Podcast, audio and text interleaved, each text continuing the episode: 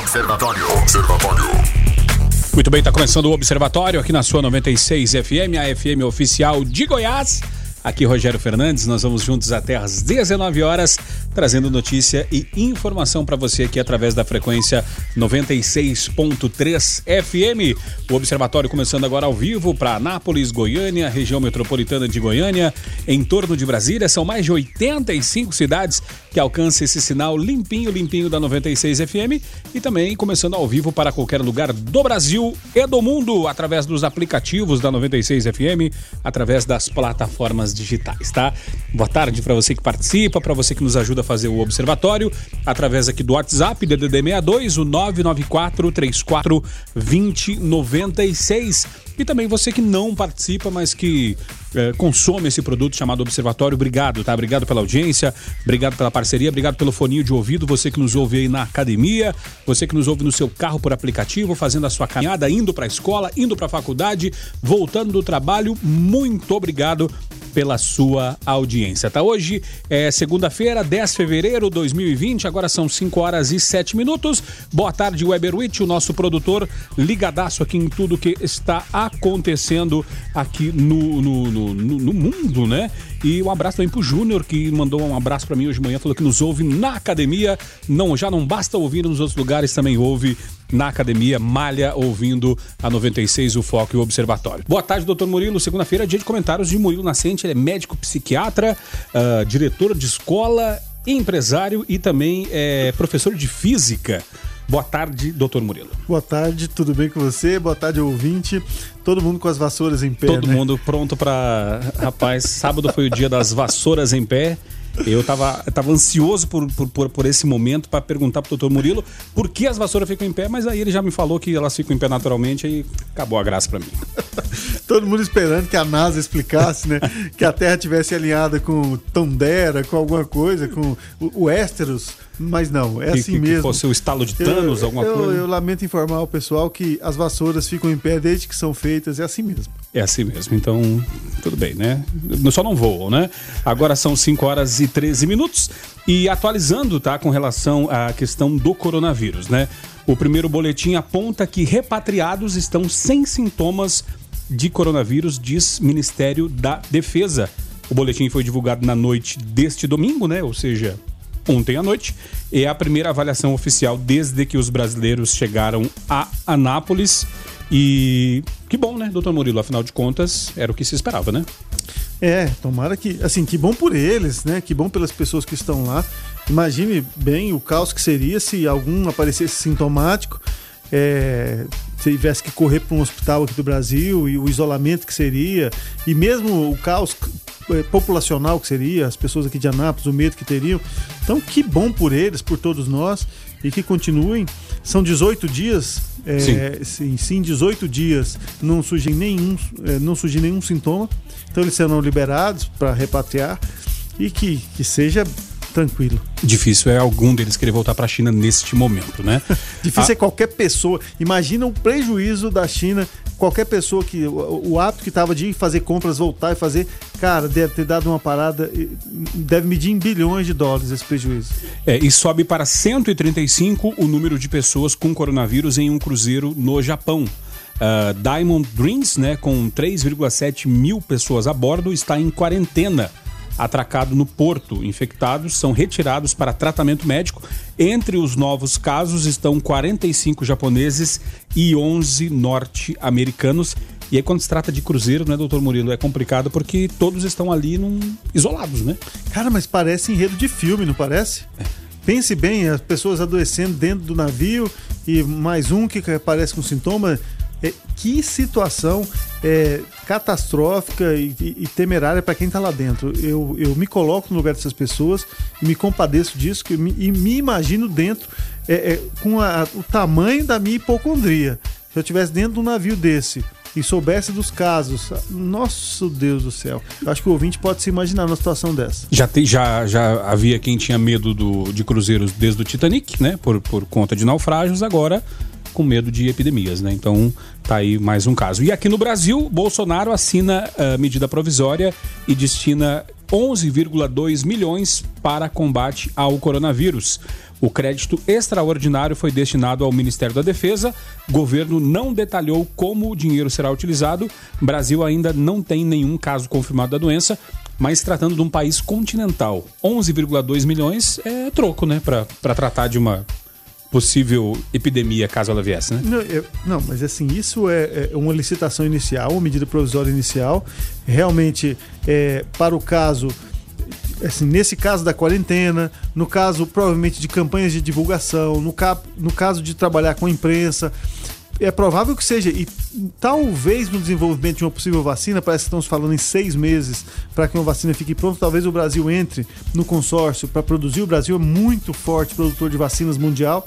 Então, quer dizer, é pra, nesse sentido, é muito pouco dinheiro, mas se você pensar que não teve nenhum caso ainda no Brasil, tá de bom tamanho. Eu tenho certeza que se aparecer um foco, isso aí tem que ser desdobrado e aí medidas. E me, eu tenho um pouco de medo da falta de organização do Brasil com relação às campanhas, assim. Para você ver o jeito que é a dengue aqui no Brasil, imagine bem um surto de coronavírus. É, é até ruim de imaginar. Agora são 7 horas, 7 horas não, 17 horas, 5 horas da tarde e 16 minutos, né? Você pode participar através do WhatsApp DDD 62 e se você tiver alguma dúvida com relação ainda a esta questão do coronavírus, você pode participar, mandar sua mensagem, afinal de contas, doutor Murilo vai estar aqui né, dentro da sua sabedoria médica, né? Eh, Para tirar as dúvidas, afinal de contas, muitas fake news, muito, muito pessoal com pânico, né? Principalmente na, na, nas populações menos esclarecidas, né? E, e gente falando, olha, tem até capa de jornal se o senhor não viu, doutor Murilo, capa de jornal impresso em Anápolis, escrito Anápolis, o epicentro do coronavírus no Brasil. É, de uma irresponsabilidade tamanha. Né? Irresponsabilidade, né? é, e eu diria assim, a gente não sabe se uma. É porque isso vende, né? Isso vende. Então a gente não sabe se uma irresponsabilidade com má fé ou uma pior, irresponsabilidade. O pior é que esse descuido. jornal, salvo engano, é, é distribuição gratuita. Ou seja, pior ainda, né? Ah, mas vende anúncio. Mas vende anúncio, vende o que está por ali, sabe? É, capta a, a, o leitor. Então, quer dizer, é, tem coisas que vendem, não é, Rogério? Então, desgraça vende, né? É, é, é impressionante como as pessoas gostam de ouvir essas, é, essas coisas bombásticas, infelizmente. Mas o Anápolis não é epicentro de nada. Anápolis é epicentro da atenção a algumas pessoas que vieram da China e que não tem nenhum tipo de, de sintoma. E, e, e, provavelmente, como a maior parte dos casos tem um, tem um período de incubação de dois a três dias, não vão ter. Então esquece esse assunto, vamos, vamos lidar com outras coisas. Paulo Henrique trazendo a sua participação aqui com relação ao assunto que falávamos antes do intervalo comercial a respeito do coronavírus. Fala aí, Paulo Henrique. Boa tarde, boa tarde.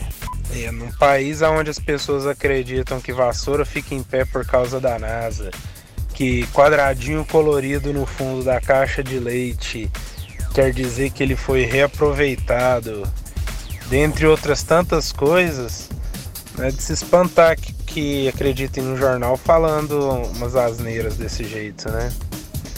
Complicado. Um abraço. Valeu, Paulo Henrique. E dentre essas, né, a garrafa com água em cima do medidor de luz. Como se chama? Paulo Henrique? Paulo Henrique. Ô Paulo, olha, concordo com você. Realmente o brasileiro ele tem uma certa dificuldade de leitura e de interpretação e isso acaba sendo assim um, um, uma terra fértil, né, para esse tipo de notícia noticiosa, na verdade, né?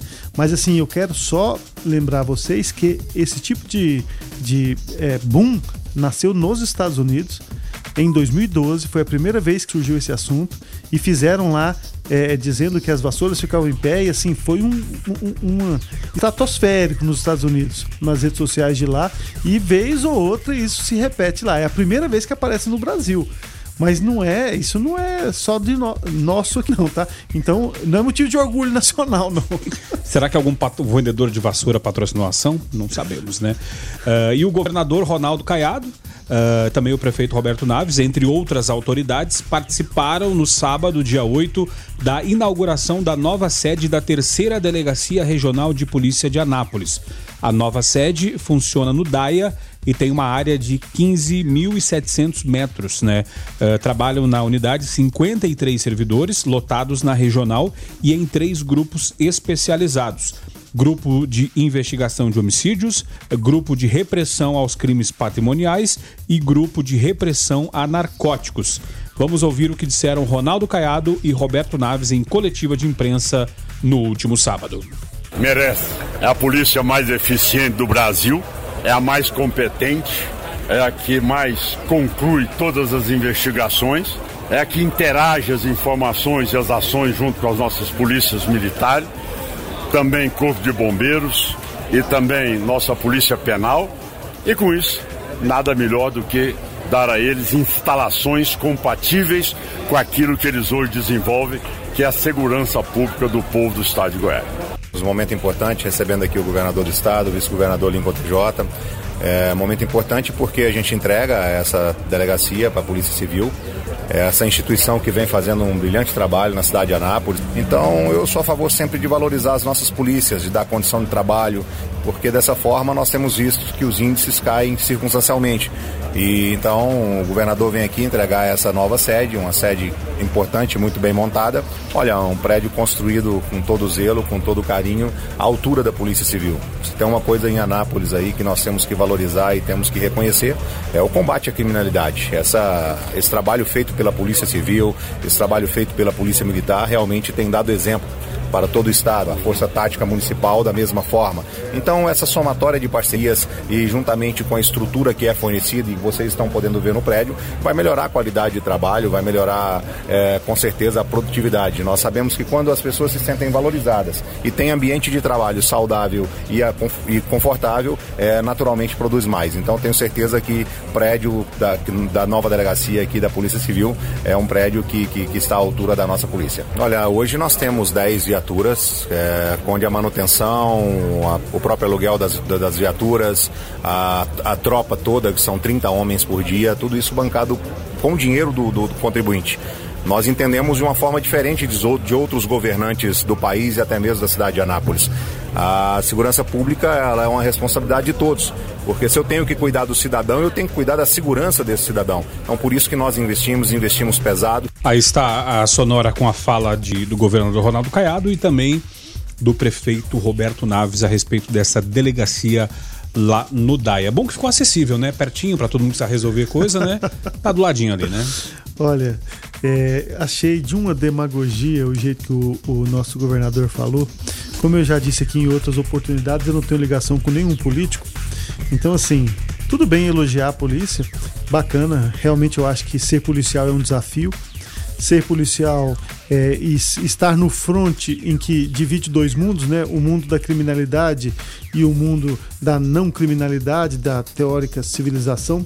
Eu acho que eh, gosto da, do, da figura do policial e acho que deve ser valorizado sim. Mas daí para dizer que é a polícia que mais resolve casos, esse tipo de elogio vazio, parecendo que ele está fazendo uma campanha política, não achei legal. De fato, que bom que nós temos instalações seguras para a polícia, que bom que nós temos instalações propícias para eles fazerem um bom trabalho. Que ruim que é tão longe, concordo com você. É, a polícia tem que estar mais acessível à população, não devia estar lá enfiado como um campus universitário, lá longe. Mas se era o lugar que a gente tinha disponível, que seja feito ali. É, vamos ver que reverberação isso tem no trabalho da polícia. Eu realmente espero que, que tenha reverberação no serviço que ela nos presta. É isso que a gente espera. Porque é que ter um, um lindo prédio é, não significa exatamente que vai prestar um lindo trabalho. Eu espero que realmente as palavras do prefeito Roberto Naves, de que os profissionais que tenham conforto e que sejam valorizados, retribuam isso com melhores serviços e mais responsabilidade social. É isso que a gente espera, é que melhore em todos os campos. Né? Inclusive, para a construção da regional, foi feito um contrato de permuta de imóvel com uma empresa para edificação em área de propriedade da Companhia de Desenvolvimento Econômico de Goiás, a Codego. Em contrapartida, a Codego alienou a área ocupada pela Polícia Civil. Agora, uh, sabemos que uma coisa é uma coisa e outra coisa é outra coisa, né? A Força Tática de Segurança, essas que o prefeito Roberto falou, que ajuda pagando o aluguel, a hora extra do policial, enfim, uh, de fato, como disse ele, tem dado uma sensação de segurança melhor para a cidade porém ela não substitui a Guarda Municipal, que foi falado em campanha, corrida eleitoral, há cerca de quatro anos atrás, que no primeiro dia de mandato seria uh, municipalizada a água e aberto o concurso para uh, Guarda Civil Municipal. Até hoje nada, né? É, são as questões que a gente sempre vê, assim como eu me lembro muito bem, e o nosso ouvinte vai ouvir, e se ele está atento com a mesma é, é, incredulidade que eu, aquele centro de convenções anapolino, que foi inaugurado nas vésperas de uma reeleição do governador, do então governador Marconi Perillo. Foi inaugurado e não funcionou, passou mais não sei quantos anos parado, ou seja, é, é, a inauguração foi literalmente para inglês ver, no nosso caso para eleitor ver. Terminou-se então essa a eleição, ele foi reeleito, a obra paralisou, roubaram todos os fios, roubou tudo que tinha lá dentro, depauperou o prédio, ficou ali uma coisa sem sentido. No final do, do seu então mandato, deram um novo tapa, terminaram e agora parece que está em uso vez ou outra, mas ainda assim é um elefante branco, porque Anápolis não precisa de um centro de convenções daquele porte. E eu, eu não sei em que mundo está uma pessoa que acha que um centro de convenções traz empresas. Na minha cabeça traz empresas, é, são incentivos, são é, é incentivos energia fiscais, elétrica, dá, é? energia elétrica, consumo, rede ferroviária, rede é, é, aeroviária, que é o que até hoje o porto está ali e a gente não sabe o que está acontecendo. E o que, que acontece? As pessoas ainda estão vivendo o conto da carochinha de que vão fazer um centro de convenções para trazer empresas. Agora são 5 horas e 35 minutos. O ouvinte Paulo Robson participando, falando a respeito do assunto. Vamos ouvir. Fala aí, Paulo. Olá, aqui é o Paulo falando. Pois é, bonito, né? Arrumaram lá para Polícia Civil, beleza, tudo bacana. Agora vamos ver se tem espaço lá, né, para tirar esses carros velhos que fica no centro de Anápolis aqui, tudo para lá. Só atrapalhando o trânsito e atrapalhando pedestre. Vamos ver, né? Se vai resolver mesmo, se tem espaço para carro velho lá. É, ao lado da delegacia geral ali, que tem de carro ali, carro amassado, roda fora, pneu furado, vidro quebrado. E, inclusive no Parque Brasília, a delegacia fica ao lado de um lote baldio, o lote está sendo utilizado para colocar os carros. Que bom, né? Então, que, que se lá no DAE tem bastante espaço, né? Tomara que, assim como o Paulo disse, seja resolvida essa questão, né? Direto ao assunto. A opinião de Carlos Roberto de Souza no Observatório. Boa tarde, Carlos. Boa tarde, Rogério. Boa tarde a todos do estúdio. Boa tarde a todos os observadores. Diante do crescimento dessa onda de discursos acalorados aí de que o Brasil é o país da impunidade, eu resolvi aprofundar nesse assunto para tirar as minhas próprias conclusões. Eu constatei o seguinte: por um lado, o Brasil mostra que existe sim punição e em grande escala. De acordo com dados do Conselho Nacional de Justiça, o CNJ, o Brasil já tem a terceira maior população carcerária do mundo. Inclusive, é, é, é, mais do que a Rússia, ela ultrapassa a Rússia, que é considerada já grande. Tem cerca de 720 mil presos. Portanto, diante dessa realidade, não podemos aí afirmar que o Brasil é o país da impunidade. Muita gente está sendo punido, né? E eu tenho me perguntado, então, por que o crescimento dessa onda? Né? E sobre quem recai essa, é, é, essa onda de impunidade e o porquê que recai. Aí basta a gente analisar com um olhar mais crítico, que a gente vai entendendo. Cada espécie de crime costuma ter um, uma predominância quanto aí ao tipo, né, entre aspas, de pessoa que, o, que os comete. Obviamente, isso não, não quer dizer que é uma regra geral e que sempre será dessa forma, mas geralmente é assim. E aqui no Brasil é, é, normal que alguns crimes recebam punições bem diferentes de outros. Por exemplo, os crimes de tráfico de drogas e roubos, eles geram muito mais encarceramentos do que os crimes de lavagem de dinheiro ou corrupção passiva. Nós sabemos disso.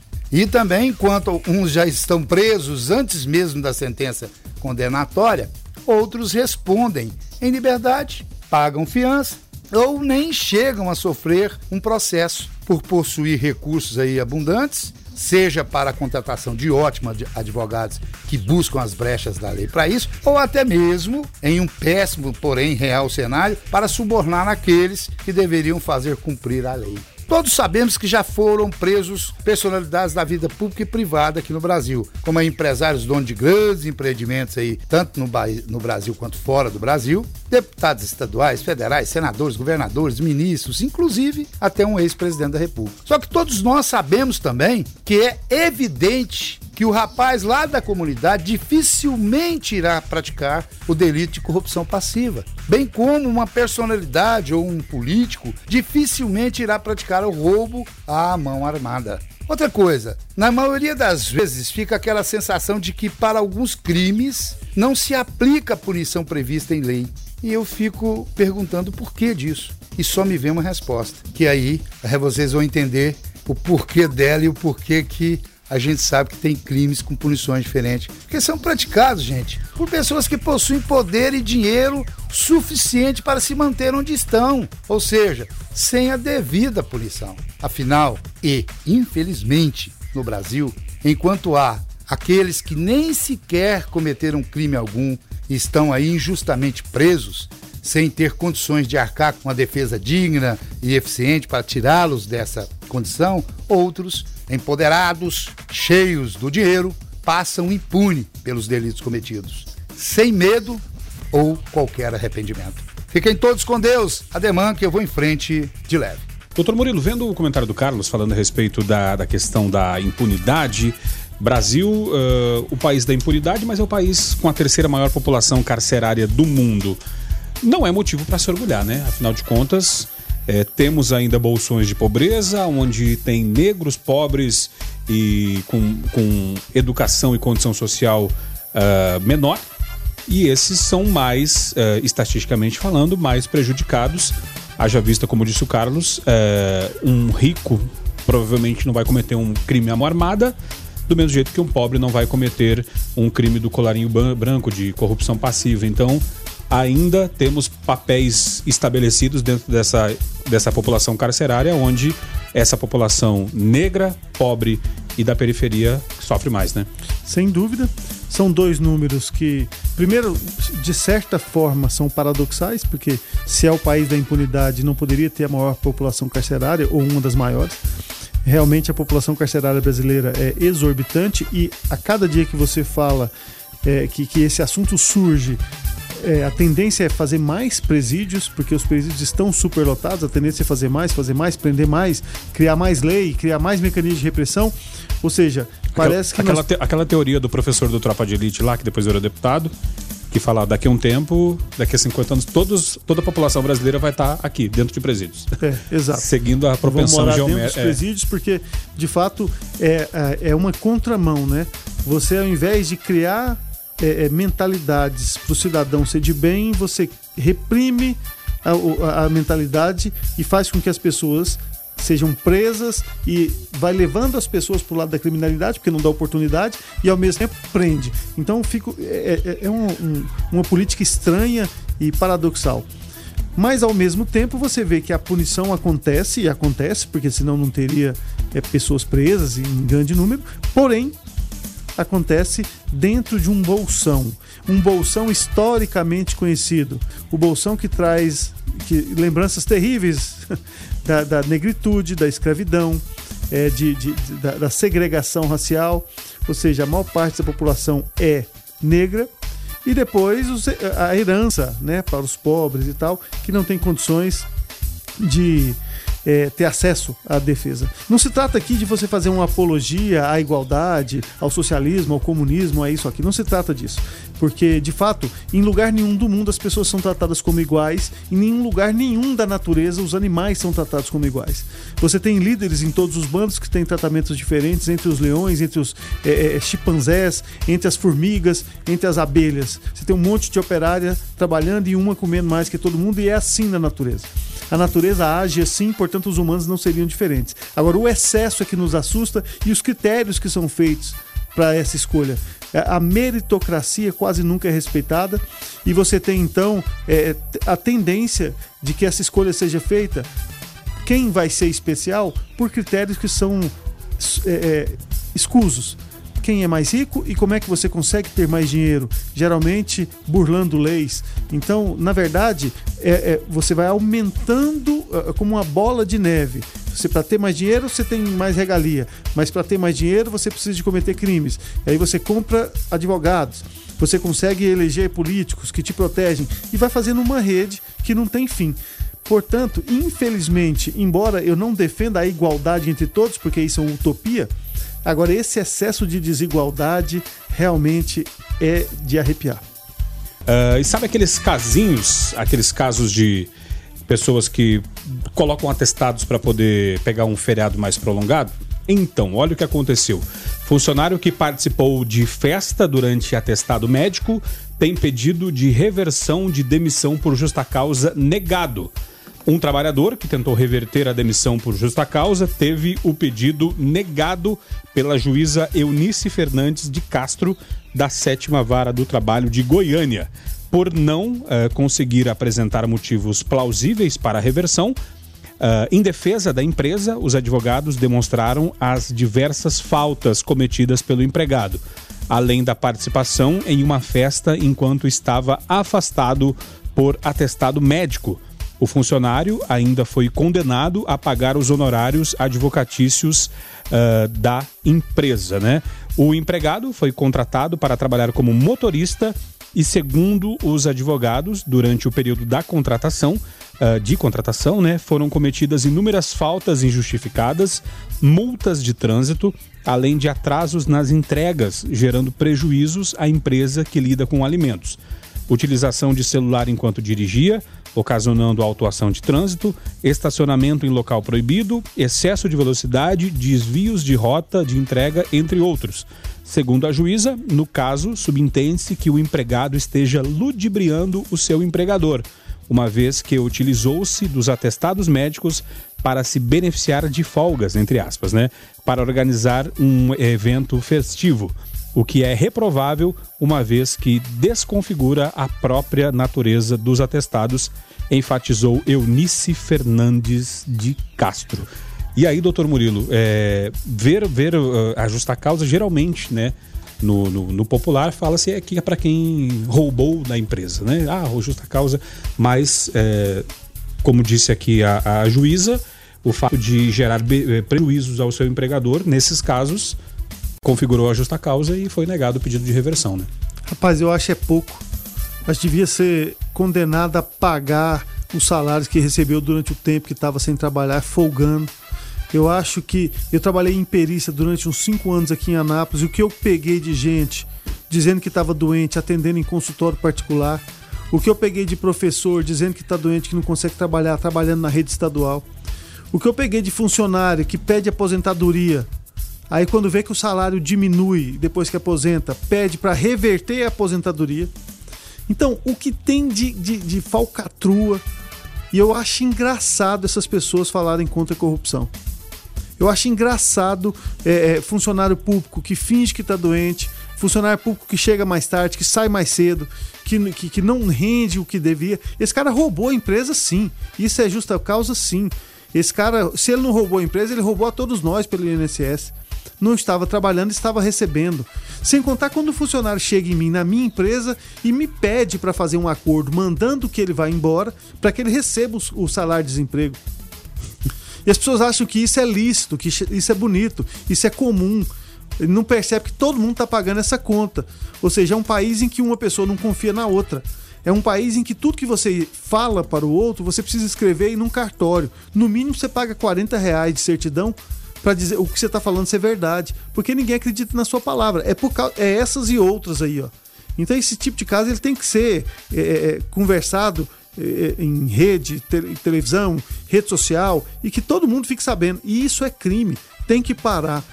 O brasileiro tem que ser ético no trabalho, tem que respeitar o outro, porque a pessoa que está doente de fato perde a credibilidade com um cidadão desse. O nosso ouvinte Wilker Souza, ele fala, ó, o que tem de cidadão de bem fazendo isso não está escrito. Agora, uma, uma questão, né, é, doutor Murilo? O, a indústria de atestados, existe um mercado negro, né? Não pode falar mercado negro, porque está errado, é uma frase preconceituosa. O mercado ilícito, né? Corrigindo, de atestados médicos, ele é, existe. Mas também existe aquele profissional que mal examina o, o paciente e já, e já, e já sai dando um atestado para ele. É, é comum em redes particulares, por exemplo, perguntar quantos dias de atestado você quer. É comum. É, seria despreparo por parte da, da, da, nossa, da nossa equipe de médicos uh, e isso acaba prejudicando o empregador e acaba gerando um gargalo lá no INSS? Eu vou é, isso aí é, é, um, é um assunto delicado porque fala da minha classe. Eu sou médico e eu sou médico com orgulho de ser médico. Eu estudei na Universidade Federal de Goiás, com orgulho de ter formado naquela universidade. É, fiz um curso do qual me orgulho também. No entanto, em todos os lugares onde você trabalha, você acaba tendo profissionais que não têm tanto orgulho pelo que fazem quanto você acha que deveria ter. Então, eu, minha opinião, essa é a minha opinião pessoal. Uma das provas da falta de confiança que o brasileiro tem no próprio brasileiro é a necessidade de tanto perito. Para que, que você precisa de tanto perito para analisar os atestados dos seus colegas? Por que, que precisa de um perito na prefeitura de Anápolis para analisar atestado de colega? De outro bem, para você analisar se o, se o médico não analisou direito e pediu 30 dias e você precisa cortar para 10. Se o médico pediu uma readaptação de função e você, perito, não concorda. Ora, por que você não confia na. Primeiro, porque você não confia na própria voz do paciente, do servidor. Falei, eu estou doente não estou conseguindo trabalhar. Se, se, você, se nós tivéssemos em uma população, em, em um lugar, uma comunidade onde as pessoas confiassem umas nas outras, isso bastaria. Olha, não estou conseguindo trabalhar. Assim que eu conseguir, eu volto. Amanhã eu volto, depois eu volto. Assim como existem servidores que chegam lá com 30 dias de atestado e pedem, por favor, corta isso aqui. Eu já estou bem, tem cinco dias, eu já melhorei. Não só, na, não, precisa... não, não, só no, no, serviço público, mas também na iniciativa privada, né? Exato, principalmente na iniciativa privada, porque existe retaliação por parte do empregador. Então, veja bem, a falta de confiança e é, talvez uma falta de atenção do médico na hora de escrever. O paciente te pede o atestado e você já para não não entrar numa discussão. Não demora mais a consulta? Para entrar numa discussão, para não explicar para o outro, para não criar um atrito com o seu paciente. Tá bom, faz isso aqui. Essa displicência é uma displicência que causa muitos problemas. É uma displicência que causa, lá do outro lado, no perito, um mal-estar enorme. E eu estou falando para você, eu já foi ameaçado dentro de uma sala de perícia médica por cortar atestados. E você, mas o meu médico me deu 30 dias, por quem é você para te dar 10? Eu sou o perito, eu estou acima do seu médico. Porque senão não precisaria de perito. O perito é quem decide. É isso que acontece. Então, infelizmente, existe sim uma certa negligência por parte de alguns colegas que dão atestados folgados. E existe muita tendência do servidor de chegar ao médico já pedindo um atestado, já pedindo uma readaptação. É uma tendência de não querer fazer aquilo que trabalha. Mas é mais grave, Rogério. Você chega, por exemplo, eu faço laudos para concurso, eu falo isso e, e, é uma coisa que me assusta. A pessoa chega para pedir um laudo de sanidade mental para mim e fala assim: doutor, eu fiz um concurso. Tá, para qual cargo você fez o concurso? Eu fiz um concurso para auxiliar administrativo nível 5. E eu pergunto, mas o que faz um auxiliar administrativo do nível 5? Ela, eu não sei. Eu sei que trabalha 6 horas por dia e ganha 2 mil por mês.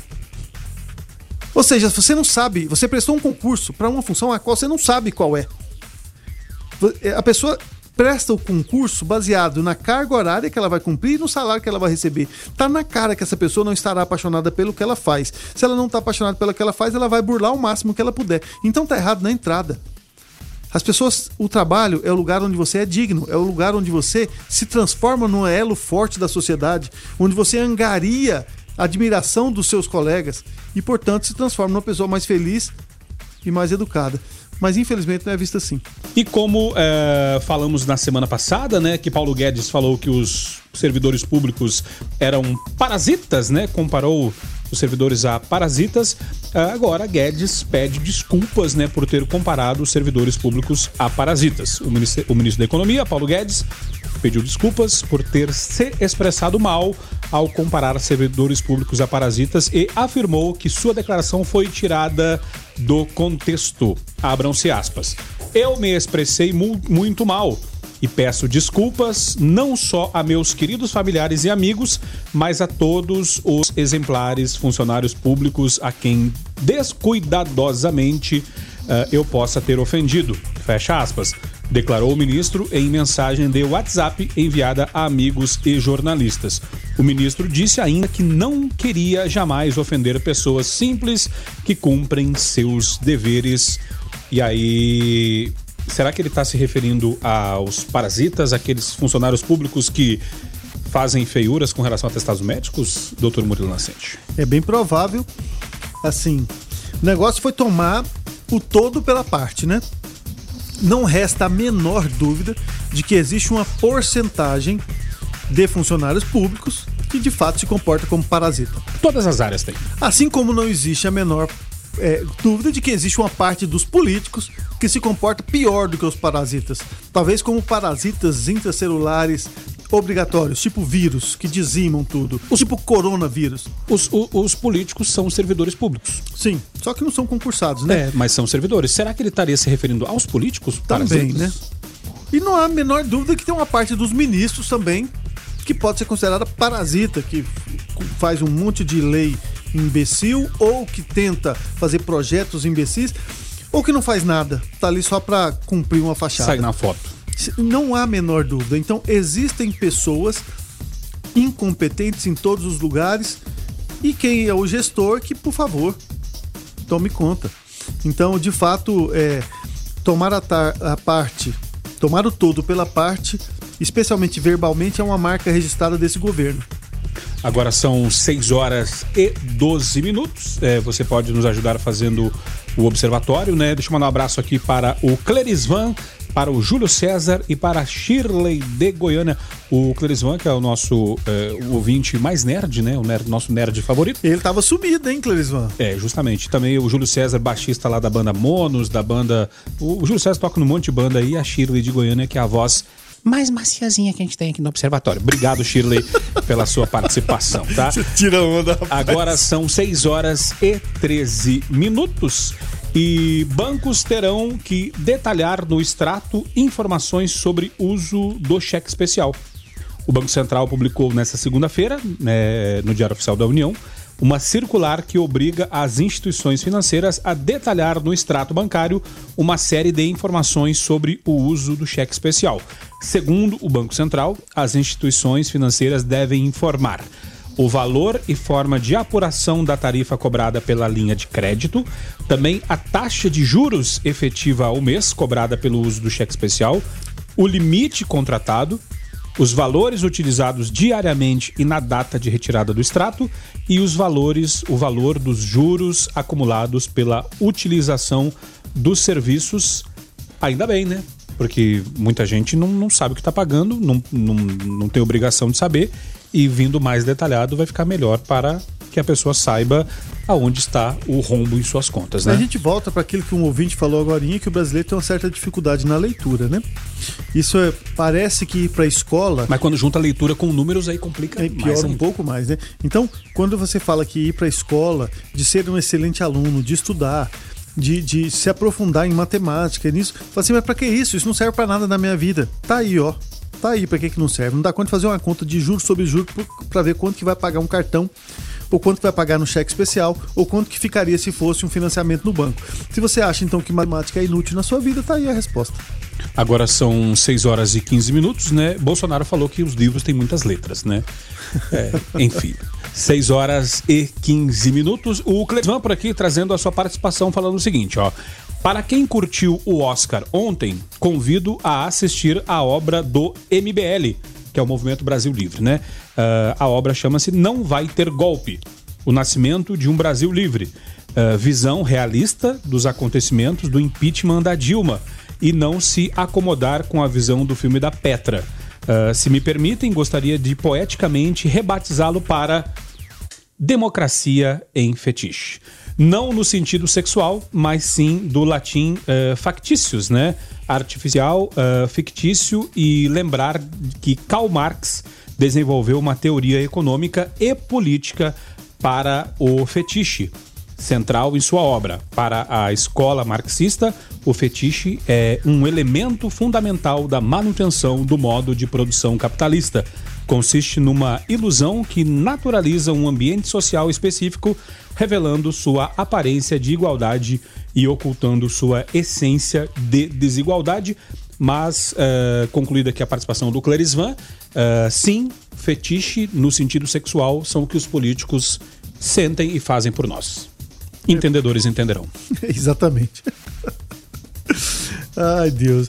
É um texto interessante. Eu, eu, eu tive a, a oportunidade de, de assistir, eu tive a oportunidade de ter contato com essas informações. De fato, é, a teoria marxista ela nos joga luz em alguns conceitos que a gente vive hoje com relação a quem é o nosso empregador, quem é o nosso empregado, quem explora, quem é explorado. No entanto, você vê que existe hoje uma discussão muito grande anti-marxista, anti-hegeliana, no sentido de que parece que o explorador virou explorado o explorado virou explorador. E parece que a natureza humana é que dita a grande tendência de um burlar o outro. Então nós tivemos sim um momento em que os donos de mina lá na Inglaterra exploravam crianças trabalhando, exploravam mulheres trabalhando, pessoas que morriam de problemas respiratórios e tal, e, e assim, para enriquecer um ou outro. E aí o Marx, que nasceu naquele momento, olhou para aquilo e descreveu, dentro da sua filosofia, o que ele via.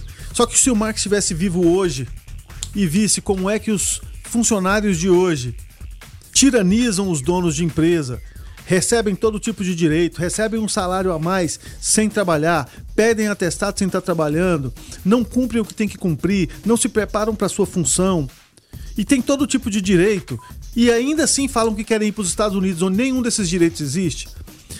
Você vai ver que ele mesmo reescreveria sua obra, fala assim, opa, eu acho que eu dei uma Ia dar um pisadinha. F5. Sem dúvida, sem dúvida. Ele ia pelo menos reconstruir alguns parágrafos do que ele escreveu se ele estivesse vivendo os dias de hoje e não dentro das minas da Inglaterra.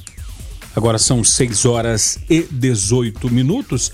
Aí, dentro dessa questão, é, é, doutor Murilo, de o brasileiro viver aqui com todas essas esses direitos né, é, trabalhistas e querer ir para os Estados Unidos, mostra que é, aquela teoria de que a grama do vizinho é sempre mais verde acontece ou que muitos que estão lá acabam querendo voltar, sentem saudade, enfim.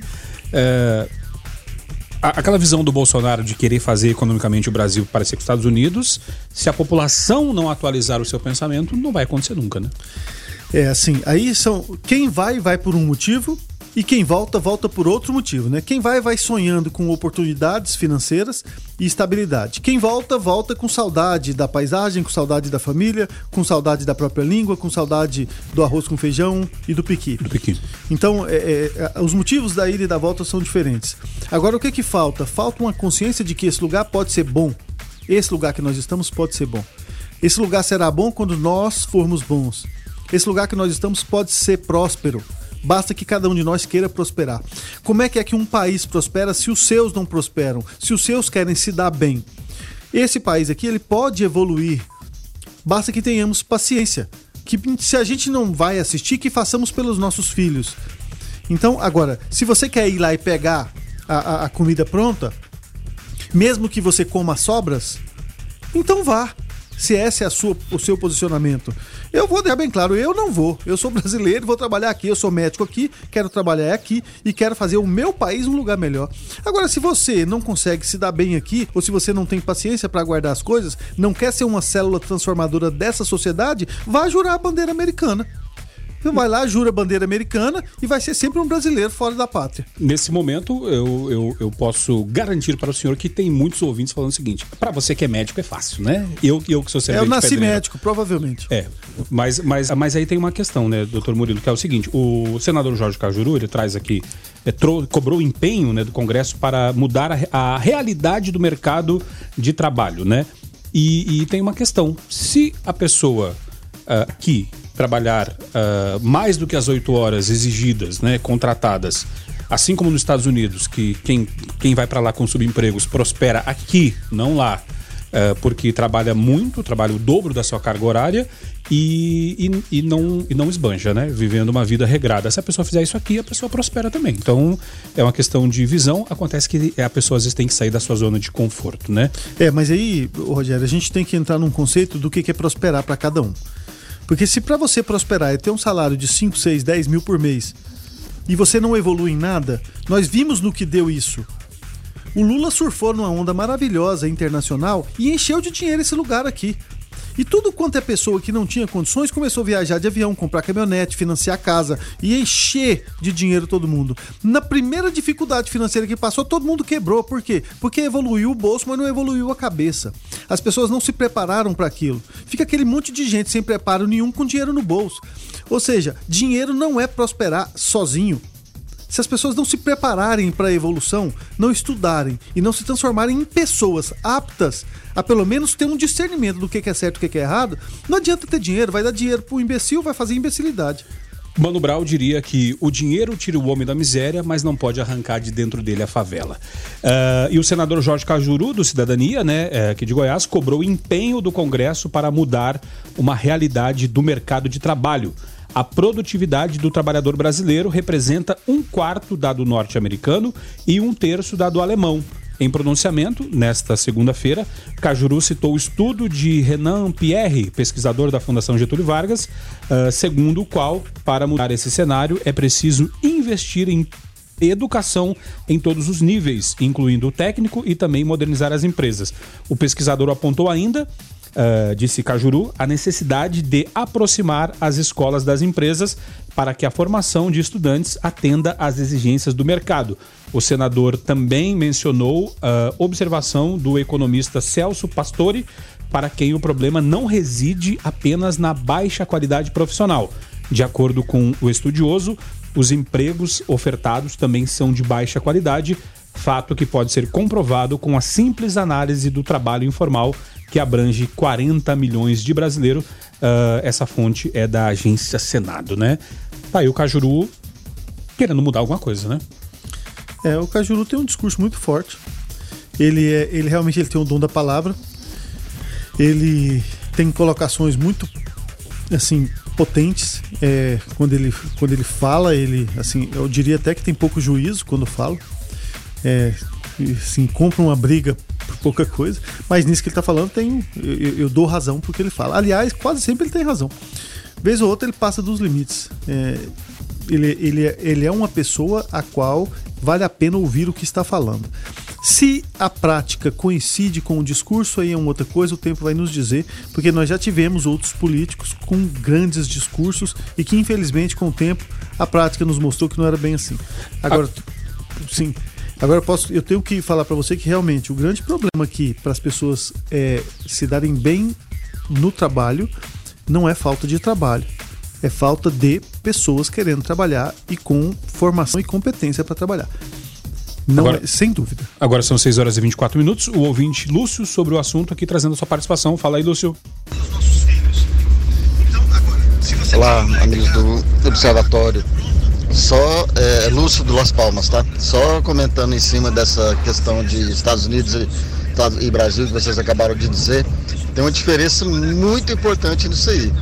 Quem trabalha nos Estados Unidos trabalha, por mais é, é, simples que seja o, o serviço dele, mas ele trabalha e com o dinheiro que ele ganha, ele vive. Ele compra seu carro, compra aquilo que ele quer ter na casa dele, ele viaja, ele come bem, né? Como onde ele quer comer e tudo mais. Aqui no Brasil, a maioria do brasileiro trabalha para pagar as contas. Ele não consegue comprar um carro, ele não consegue ter uma casa, ele não consegue pelo menos pagar um aluguel. Se ele pagar aluguel, não, não come. Se comer, não paga aluguel. É mais ou menos isso que acontece aqui. O cara tem que pensar como ou paga aluguel. E é, outra questão importante também é que foi dito aí, ah, o empregado ele tem, ele trabalha um mês, ganha um, sem trabalhar, tem direitos e tal. Lembrando que aqui no Brasil o empresário ele tem uma, um defeito grave. Ele paga mil para o funcionário, mas ele acha que ele vai ter um funcionário de 3 mil. Ele acha que está pagando 3, 4 mil, mas ele está pagando mil. E a questão é o seguinte: você paga mil, você vai ter um funcionário de mil reais na sua empresa. Se você paga cinco mil, você vai ter um funcionário de cinco mil na sua empresa. Isso é uma coisa muito óbvia no meu entendimento. Um abraço a todos. Obrigado, é, Lúcio. E ainda com relação à fala do senador Jorge Cajuru, Leonardo do São Carlos aqui traz a sua participação. Fala aí, Leonardo. Boa noite a todos, 96, meu nome é Leonardo. A respeito disso que o Cajuru falou aí, Cajuru surfou na onda do Bolsonaro e na hora H deu para trás. Votou contra um projeto, vários projetos do Bolsonaro. Então, só para a gente aprender. Boa noite. Obrigado, Leonardo. Também o professor Leandro aqui trazendo sua participação. Fala aí, professor. Boa noite, pessoal. Aqui é o professor Leandro, estou indo dar aula e estou ouvindo vocês. Muito bom programa. Parabéns, doutor Murilo. Sempre sabe as palavras. Eu, eu gostaria de acrescentar uma coisa aí. No Brasil é muito difícil as coisas por causa do, da quantidade de imposto também, né? A gente paga imposto demais. Então, assim, a carga tributária em cima da classe média é muito grande. Então, acho que isso aí tinha que ser levado em consideração também. Um abraço. Só abrindo parênteses aqui com o que disse o professor Leandro, não, não foi o Bolsonaro que disse que ia fazer o rico pagar mais imposto? Só uma pergunta, né? Se o Weber Witt, inclusive, tiver aí alguma. alguma Fala alguma coisa, Weber. É, alguma matéria, não, ele fala com as palavras, ele fala com, com, com, com ele os fica dedos. ditando, né? Ele é igual um, um É, ma- maestro. O maestro, maestro, nosso maestro aqui. Uh, Everton, do Jardim Progresso, sobre as pessoas às quais Paulo Guedes se referiu. Fala aí, Everton. Boa tarde, amigos do Observatório, tudo bem? Então, não sejamos hipócritas, né? Nós sabemos a quem o ministro Paulo Guedes se referiu. A todos os servidores públicos, tá? Que estão lá para servir-se e, e acham que são reis, né? Que estão lá para ser servidos, e não é isso, né? Pra, entende? Eu acho que ah, serviu, ofendeu a- realmente as pessoas que deveriam ofender mesmo, né? Aos, aos vagabundos e preguiçosos que estão aí só para sugar da máquina pública, tá bom? Everton, aqui do Jardim Progresso, um abraço para vocês. Everton, obrigado, Everton. E se ele falou vagabundo e alguém se sentiu ofendido, não foi pra você, se você não é vagabundo. É, levanta a mão e sai, né? Não, aqui é o seguinte, eu só quero completar isso que o Everton falou, que aliás foi bastante preciso no que ele disse, que é, o brasileiro ele tem dificuldade em é, conjugar esse verbo servir, né? Parece que aqui no Brasil servir embora seja uma coisa cristã, e é uma pátria cristã interessante, né? E, e- e a base do cristianismo é o servir, né? É o líder servidor, é o serviço ao próximo, é se colocar no lugar do próximo, amar o próximo como a si mesmo. Mas o brasileiro tem uma dificuldade com servir que é incrível. Sempre se coloca na posição de prioritário, na posição de individual e coloca os seus direitos na frente dos direitos dos demais. Portanto, é natural que em todas as classes nós tenhamos esse tipo de comportamento. Eu ainda acho que isso é oriundo da escravidão no Brasil. Eu ainda acho que isso é uma mácula que a nossa sociedade tem, que carrega de que se você serve, se você trabalha, você então tem algo, de relacion... algo relacionado com o escravo. O escravo trabalha para o outro enriquecer. Aqui a gente não tem a mentalidade que a gente trabalha para a gente enriquecer. Isso é uma mentalidade anglo-saxã. A mentalidade nossa aqui é o seguinte: enriqueceu, tá cometendo algum ilícito. Tem alguma coisa errada com esse vizinho. Tá ficando rico? Tá roubando? Ninguém imagina assim, não, tá ficando rico, tá prosperando, tá trabalhando, tá indo bem. É, é, é uma coisa nossa que a gente tem que rever enquanto cultura, porque é, tá errado. Tá errado. Servir ao próximo é o importante. Quando você trabalha, você tá a serviço. Esse é o nome. Portanto, não tem nada de feio nisso. Agora são 18 horas e 35 minutos. Uh, você pode participar através do 994 34 20 96 e nos ajudar a fazer o observatório aqui da 96 FM. O Ivan trazendo a sua participação. Fala aí, Ivan. Boa noite a todos, meu nome é Ivan, sou servidor público e eu penso que o Paulo Guedes deveria se referir a essa determinada classe que as pessoas estão falando. Ah, mas ele referiu àquela classe X, aquela classe que não. Tra... Não, ele generalizou. Quando ele generalizou, ele englo- englobou todos, aqueles que trabalham bem e aqueles que não trabalham nada. Então ele errou profundamente, errou amargamente. Muito boa noite a todos do Observatório. Ótimo programa. Obrigado, Ivan, pela tua participação aqui através do 994 34 2096. 2096. O fato é que o pessoal ficou, principalmente quem é servidor público, ficou ofendido com o que disse Paulo Guedes.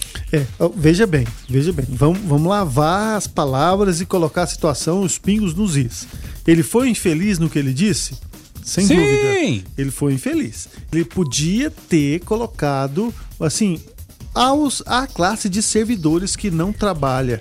Ele generalizou como se todos os servidores públicos fossem iguais. Lembrando que, lembrando que os juízes que estão condenando os próprios é, políticos são servidores públicos, os promotores que estão investigando, os delegados, são todos servidores públicos. Então tem muita gente fazendo trabalho bem feito. Não tenho a menor dúvida. Existem grandes policiais fazendo excelentes trabalhos. Existem pessoas de excelência em todas as áreas. Eu, eu, estive esse final de semana no Colégio Estadual César Toledo, no Colégio Militar aqui de Anápolis. Fiquei encantado. Eu fiquei encantado com o Colégio Militar. Colégio Militar de uma estrutura e assim, a direção, a coordenação, com uma, uma vontade, um desejo de fazer tudo bem feito. Então existe sim servidor público que quer fazer as coisas com excelência e quer fazer bem feito. No entanto, olha, você que é servidor público, tudo bem, eu não estou falando para você especificamente que está nos ouvindo, mas você tem um colega que não trabalha, você tem um colega que enrola, e a maior revolta do servidor público é o seu vizinho que não está fazendo direito, que inclusive contamina até quem quer fazer. E sobrecarrega aquele, né? Exatamente. Fala aí, Jorge. Olha, eu acho que a gente tem que ter mais gente na bancada pra gente debater, ter um debate bacana. Né? Eu respeito muito aí o doutor. Porém, a gente tem que enxergar os outros lados, né? Da moeda. É, sociedade brasileira, é, o Brasil em si não deve ser comparado hora nenhuma com, os Estados Unidos, né? Acho que nós somos colonizados e isso faz uma diferença muito, muito grande, gigantesca, aliás. Né? Então, eu penso que é, temos sim que discutir. Né? A desigualdade social hoje ela é latente, ela é gritante. Inclusive agora, né, estudo do IBGE que saiu e da Oxfam também. Então, sim, sobre a desigualdade é imensa, né, gigantesca. Fora, obviamente, o Estado grande e imposto onerado, igual o nosso outro ouvinte comentou. Como que vai ter uma sociedade dessa forma? Como que a gente vai ter uma sociedade diferente? Acho que quase impossível acontecer isso é, com o nível de educação que o governo oferece pra gente, né? E ser doutor, no caso, é, é não é que seja fácil, obviamente que não é, mas é elite, né? É, é poucas pessoas de, de uma outra classe que consegue né, que conseguem entrar para um curso, né, obviamente medicina, né? Então é, é complicado sei falar disso, mas é interessante e cabe a gente pensar e debater melhor. Mas tenho certeza que a mesa um pouco mais diversa a gente vai ter um debate mais saudável. Né? Assim penso. Jorge André, Anápolis, estudante de Ciências Sociais do IFG Anápolis. Jorge André, obrigado pela tua participação. E lembrando que a opinião dos nossos comentaristas, convidados, independem da opinião da 96 FM. Mas sempre abrimos espaço para diferentes opiniões, como fizemos agora, para que cada ouvinte tire a sua própria conclusão. Doutor Murilo. Bom, Jorge André, né? Jorge André. Jorge André, Estudante obrigado. de Ciências Sociais no IFG. É, obrigado, Jorge, pela sua participação. Eu acho bacana você se expressar, embora eu concorde muito pouco com o que você falou, sabe? Eu, por exemplo, tenho a oportunidade hoje de estar em uma escola, tá à frente de um projeto escolar, em que eu tenho um aluno, por exemplo, que foi aprovado para medicina na USP e que os pais estavam com dificuldade de pagar as mensalidades, inclusive não tem como colocar o irmão para estudar porque não tem condições financeiras. Eu tenho aprovado aí entre 15 e 20 alunos para medicina em universidades federais todos os anos e eu posso afirmar que nenhum deles é da elite financeira da cidade. Nenhum deles todos são trabalhadores, são pessoas. Então, quando você coloca a culpa da sua posição social na educação que o governo oferece, é aquilo que a gente já discutiu aqui em outro momento. A gente vai ficar esperando que um herói com capas desça e resolva os nossos problemas. Existe um conceito em psiquiatria que chama-se proatividade. Nós não somos só reativos àquilo que acontece a gente. Os Estados Unidos também são uma colônia, só que da Inglaterra. Nós somos uma colônia, só que de Portugal. Só que nós somos terrivelmente reativos. A gente acha que o que acontece com a gente é culpa sempre de alguém, que não depende do que a gente faz. E não é assim. Nós somos senhores do nosso destino dentro de uma grande medida. Nós podemos nos esforçar um pouquinho mais, sim, e falta no nosso país um pouquinho mais de esforço individual para o bem comum, sem a menor dúvida. Agora, uh, com relação a se não tem nenhum aluno dessa elite, também não tem nenhum aluno dos bolsões que a gente falava aqui anteriormente. É a classe média que sofre pagando uma alta carga tributária, que sofre quando é um pequeno empresário ou um médio empresário, aonde sofre às vezes tendo que pagar uh, uh, encargos trabalhistas, enfim, de às vezes um funcionário que não dá o devido retorno que ele esperava, como já debatemos aqui hoje, e ou é aquela classe média funcionário público que é chamado de parasita hora ou outra por ministro da Economia. Então, é quem carrega o Brasil nas costas, é quem paga o pato. Eu concordo com você. E aí, nós vamos diferenciar, Rogério. Eu tenho a, a, a, felicidade de conviver com esses bolsões que você diz aí, que são os bolsões completamente desamparados da população, em que eu os atendo enquanto meus pacientes no Sistema Único de Saúde. É, e eu posso afirmar para você o seguinte, que por algum motivo que pode sim passar por uma educação coletiva, pode passar por falta de oportunidade, pode passar por diversos fatores sociais que me escapam, mas é uma tremenda questão de mentalidade. A nossa classe média tem a mentalidade de querer crescer e de querer fazer com que seus filhos sejam melhores que os pais. Isso faz com que de fato os filhos prosperem. Eu, eu, eu vi de inúmeras pessoas da zona rural que tinham lá uma vaquinha ou duas que foram criadas com muita dificuldade e que falam assim: meu filho não vai trabalhar na enxada, meu filho vai trabalhar na caneta e sonhou pelo filho e propôs ao filho, in, in, colocou o filho para frente com o seu olhar. Então, quer dizer, faz muita diferença o esforço pessoal. Faz muita diferença. As pessoas que não querem se esforçar por falta de mentalidade, que essa mentalidade não foi plantada, aí sim eu penso em uma política pública de mudar a mentalidade. Mas quando uma pessoa tenta fazer isso, começa a chamar de fascista.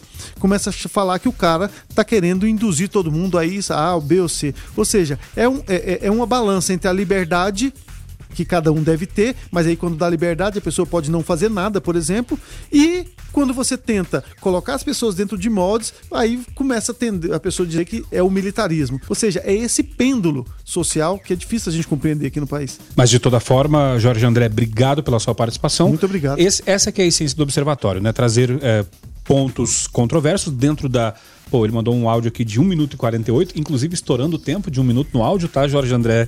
Fica aí o puxãozinho de orelha, mas obrigado porque enriqueceu o debate, engrandeceu a discussão. E é aquilo que a gente sempre diz, Rogério, gentileza.